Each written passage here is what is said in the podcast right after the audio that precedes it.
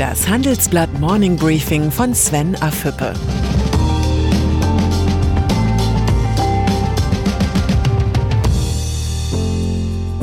Guten Morgen allerseits. Heute ist Freitag, der 18. September, und das sind unsere Themen. Streit um Piechs Erbe, die vielen Schwächen der Commerzbank und das süße Gift Verschuldung. Diese Podcast-Folge wird präsentiert von Ford. Vielleicht ist sogar schon jemand auf dem Weg dorthin. Bei Ford dreht sich gerade alles um das Thema Wirtschaftlichkeit. Während der Gewerbewochen profitieren jetzt Geschäftskunden besonders von Top-Konditionen. Es gibt viel zu entdecken. Mehr unter www.ford.de slash Gewerbewochen. Steigende Infektionszahlen. Frankreich, Spanien, Niederlande, Kroatien, Tschechien, Ungarn und jetzt auch Deutschland. In immer mehr europäischen Ländern steigen die Zahlen der Neuinfektionen mit Corona. Die wöchentlichen Fallzahlen in Europa übertreffen mittlerweile die, die während der ersten Hochphase der Pandemie im März gemeldet worden waren. Der Europadirektor der Weltgesundheitsorganisation WHO, Hans Kluge, hat gestern gesagt, die September-Fallzahlen sollten für uns alle als ein Weckruf dienen. Trotz der besorgniserregenden Zahlen bleibt Kluge zuversichtlich. Wohin sich die Pandemie von hier aus entwickelt, liegt in unseren Händen. Wir haben sie schon einmal zurückgeschlagen und können sie wieder zurückschlagen. Die knapp 2200 gemeldeten Neuinfektionen in Deutschland haben auch den Berliner Virologen Christian Drosten zu einem Weckruf veranlasst. Die hohe Zahl der Neuinfektionen sei keine beliebige Schwankung. Wir sind jetzt wieder im Anstieg, hat Drosten gemahnt. Deutschland müsse sich darauf einstellen, dass das, was wir sehen, der Beginn einer Inzidenzzunahme sei, die man irgendwann auch wieder kontrollieren müsse. Irgendwann oder nicht doch ziemlich schnell? Strengere Corona-Beschränkungen. Andere EU-Staaten verschärfen die Corona-Regeln bereits wieder. So hat Irland Quarantäne für Reisende aus Griechenland und Italien angeordnet. Im Nordosten Englands dürfen sich von heute an Menschen verschiedener Haushalte nicht mehr treffen.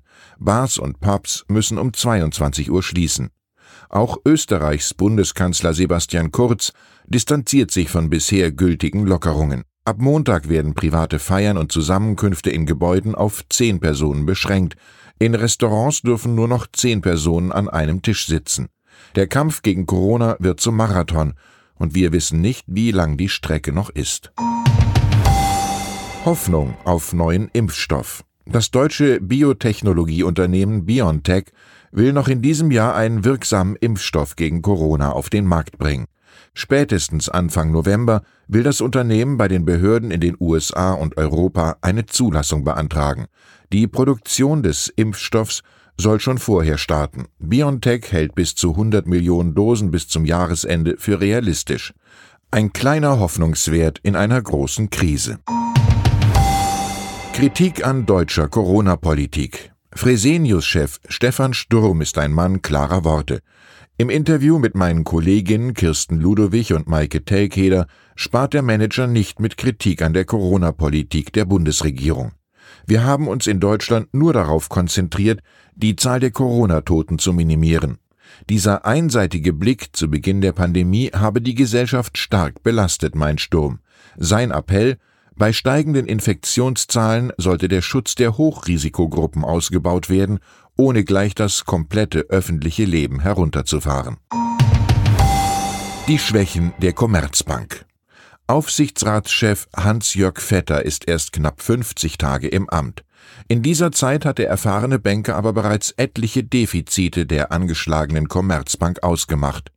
In einem Interview im firmeneigenen Intranet analysiert Vetter die Schwächen der Bank in schonungsloser Nüchternheit.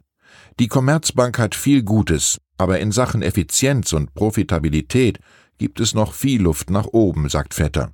Und weiter, es gibt noch viele althergebrachte Strukturen, die den heutigen Anforderungen und der Größe der Bank nicht mehr angemessen sind. Es geht darum, Erträge zu steigern, Kosten zu senken und den Status quo zu hinterfragen.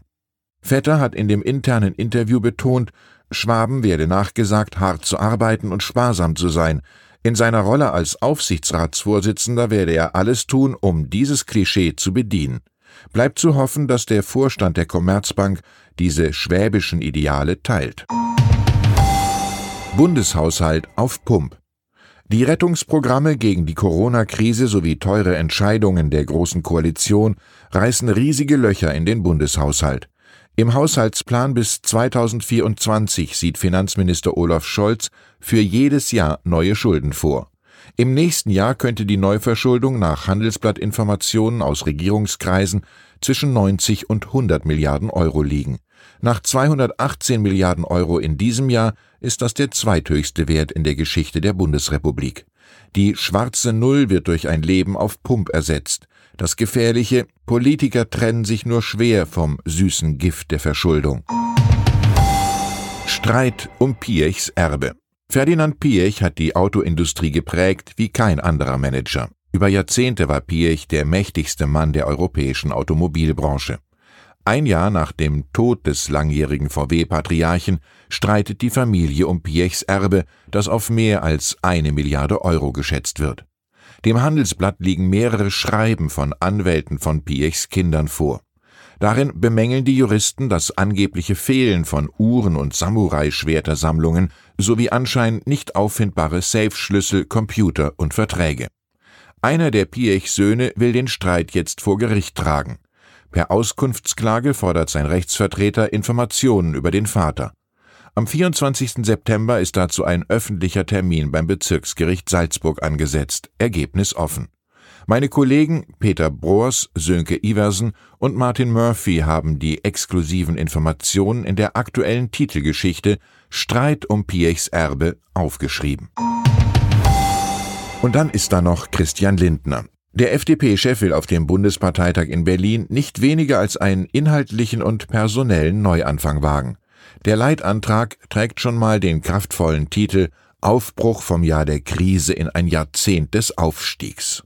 Konkret soll es um eine Wirtschaftswunderstrategie nach der Corona-Krise gehen, außerdem um mehr Chancengerechtigkeit durch bessere Bildung. Das klingt vielversprechend ob es die Bürger überzeugt, muss man sehen. Für Parteichef Lindner steht jedenfalls viel auf dem Spiel. Ich wünsche Ihnen ein erholsames Wochenende. Herzliche Grüße, Ihr Sven Affüppe.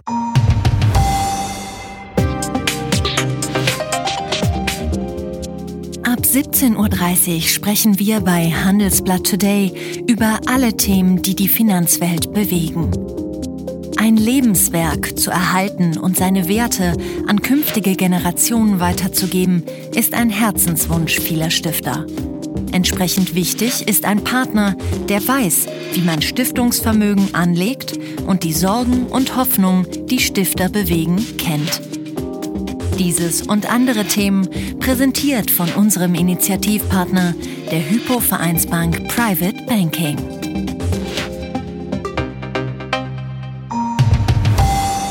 Das war das Handelsblatt Morning Briefing von Sven Affüppe, gesprochen von Peter Hofmann.